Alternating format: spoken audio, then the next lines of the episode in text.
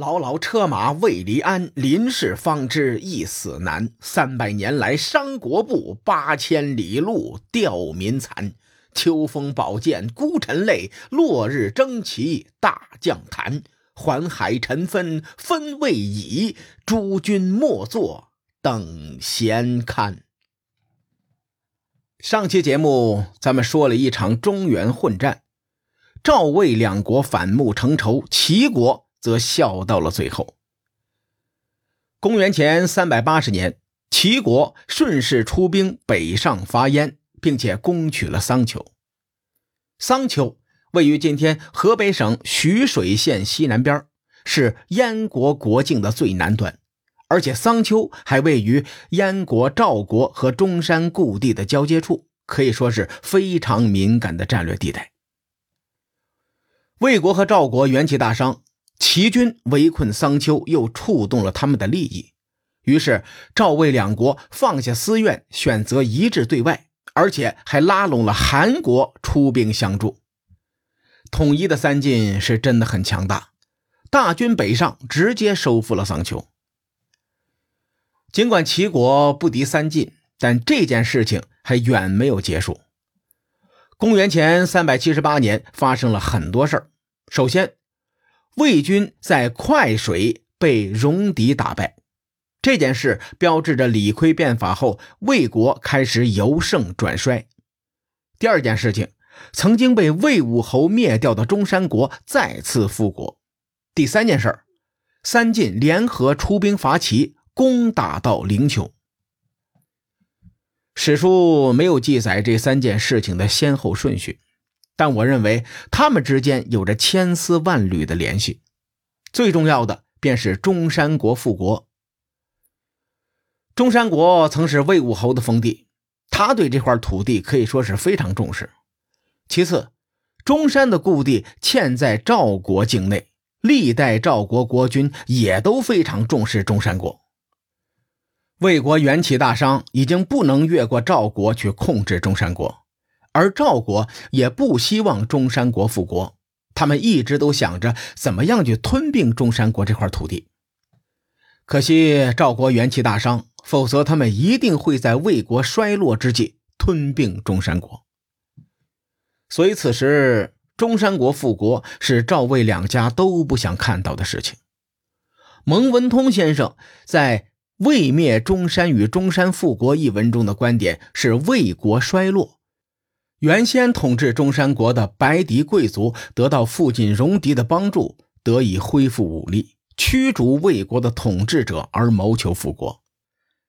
而魏军在会水被戎狄打败，是当时戎狄们趁着魏国危难进行的打击。我不太同意这个观点，因为会水是分水的分支，距离中山国有上千里的路，两者之间相距太远了。在当时这个年代，这两个地方的人想协同作战难如登天。魏军在惠水战败只是一个巧合，但印证了魏国的衰落。在中山国立国时，我分析过，齐国是最有可能因此得利的，而此时中山国复国，还是齐国有利可图。齐国刚刚败于三晋之手，丢失桑丘。他们一直不希望三晋统一，中山国复国，一来成为赵国的心腹大患，二来可以给不和睦的赵魏两国再添把火。此外，在《史记·田氏家》中记载，三晋伐齐是因为齐国国君齐桓公去世，这里的齐桓公是田武，不是江小白，因此呢，有人叫他为田齐桓公。钱穆先生考证过，《史记》对齐国这段时期的时间线记载有错误。在这一年，齐国没有国君去世。比如说，姜氏齐国最后一任国君齐康公在一年前已经去世了，而田齐桓公还没有继位。这一年在位的是他的哥哥齐侯偃。只是《史记》在田氏世家中少记录了两位国君，导致了时间上的错误。《资治通鉴》借鉴《史记》的时间线，因此也出现了错误。这个错误是很致命的，导致我们无法分辨这段时间齐国发生的事情是谁掌控的。之后的节目，我们就按照齐国国君在位的时间来划分事件的主角。科普完了以后，咱们言归正传。既然三晋没有趁国丧伐齐，那结合中山国复国之事，就很容易让人浮想联翩。我认为不排除齐国暗中推动中山国复国，三晋出兵讨伐齐国是在报复对方。中山国复国后，赵国连续两年与中山国作战，此后历代国君都以覆灭中山国为己任。侧面也证明中山国起到了拖累赵国的作用。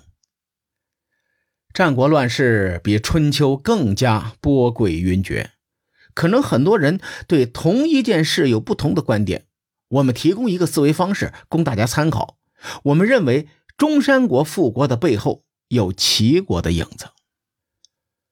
话说魏武侯与赵国分裂后不久。公元前三百七十六年，赵、魏、韩三家进一步瓜分了晋国的曲沃和绛城两块土地，并将晋国国君封于端氏。至此，晋国已经名存实亡了。时隔一年，公元前三百七十五年，齐国的田武弑杀国君齐侯偃，篡位成功，史称齐桓公。因为他与春秋姜氏齐国的齐桓公重名，因此后人又将他称为田齐桓公。同年，在《战国策》中记录了这样一句话：“郑弑魏以清韩，伐虞关而韩氏亡郑。”这事儿咱们在前文中说过。按照《战国策》的说法。郑国当时倚仗的是魏国，从而轻视韩国。魏国出兵讨伐楚国的虞关，将郑国灭亡。魏韩两国在郑国问题上是存在分歧的。三晋联合对外征伐时，夺取了大量的土地。如今魏国手中有河内之地，他们也可以染指郑国了。河内之地泛指今河南北部这块土地。土地富庶，大梁就位于河内之地的范围。两个国家间一旦逐利，便会有纷争。魏韩两国便是如此。我们一直强调魏武侯的成长经历，他在太子时被封在中山国，成为国君后，也是将重心放在了中原。当魏国夺取大梁之后，魏武侯谋求将国都从安邑迁至河内之地。而榆关在大梁西南，夺取榆关可以增加河内之地的战略纵深，所以魏武侯对榆关势在必得。韩国趁着魏国大举进攻榆关之际，攻灭郑国。这两国虽然是同时对外用兵，但我们能明显的发现，他们并没有共同进退，而是为了谋求各自的利益。韩国灭郑后，将国都迁往新郑。之前咱们提过，要分析分析战国七雄失败者的原因。现在呢，就说说我们关于韩国的一家之言。韩国的情况比较简单，韩国灭郑后，成为了战国版的郑国。纵观整个战国时代，韩国被魏国、齐国、楚国和秦国包围，没有太大的发展空间。国土也是七国之中最小的一个，即使韩昭侯任用申不害实行变法，也仅仅是维持了一段守势，所以韩国也成为第一个被灭的战国七雄。韩国在战国中的开局并不好，假如三晋一直共同进退，赵魏韩先征讨天下，最后形成三足鼎立的局面，韩国才有一丝可能。但实际上，天下熙熙，皆为利来；天下攘攘，皆为利往。在各种各样的利益的诱惑面前，人性的缺点会暴露无遗，很难受住诱惑。从中国的历史、地理的客观规律去衡量，韩国的命运或许在三家分晋时便已注定了。同样，在公元前三百七十五年，赵国国君赵敬侯去世，他的儿子赵成侯继位，从此赵国进入了一个全新的阶段。公元前三百七十五年，发生了很多影响战国走势的大事件，所以我们将这一年作为战国初期和中期的划分。战国也是三个时期，初期起于三家分晋，止于公元前三百七十五年。在这一时期中，三晋作为时代的主角，从共同进退转变为逐名逐利，各自寻找自己的利益，各自为政。战国中期，则是从这一年到长平之战。我认为长平之战是战国时代的一个转折点。随后我会详细聊聊这一战。